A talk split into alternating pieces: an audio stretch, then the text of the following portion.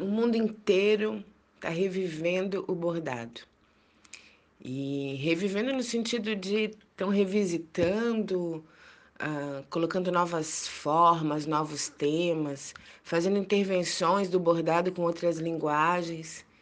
E de alguma maneira eu também estou revivendo, revisitando o bordado na minha vida. Quando, quando eu era pequena, eu cresci em Minas Gerais e lá o bordado ia desde a delicadeza de um choval de cama, ao choval de bebê, aos tapetes arraiolo e casacaiada.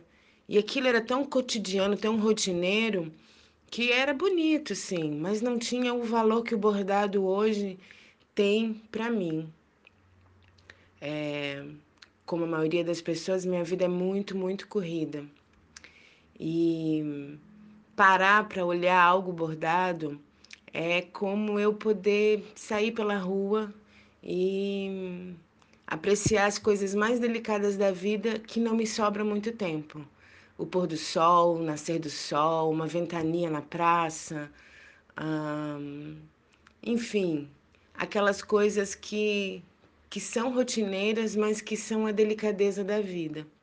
Então, ter o bordado novamente comigo, eu voltar a bordar, porque eu já bordava antes, ou eu ter peças bordadas dentro da minha casa, é, é esse momento de delicadeza que antes estava tão perto de mim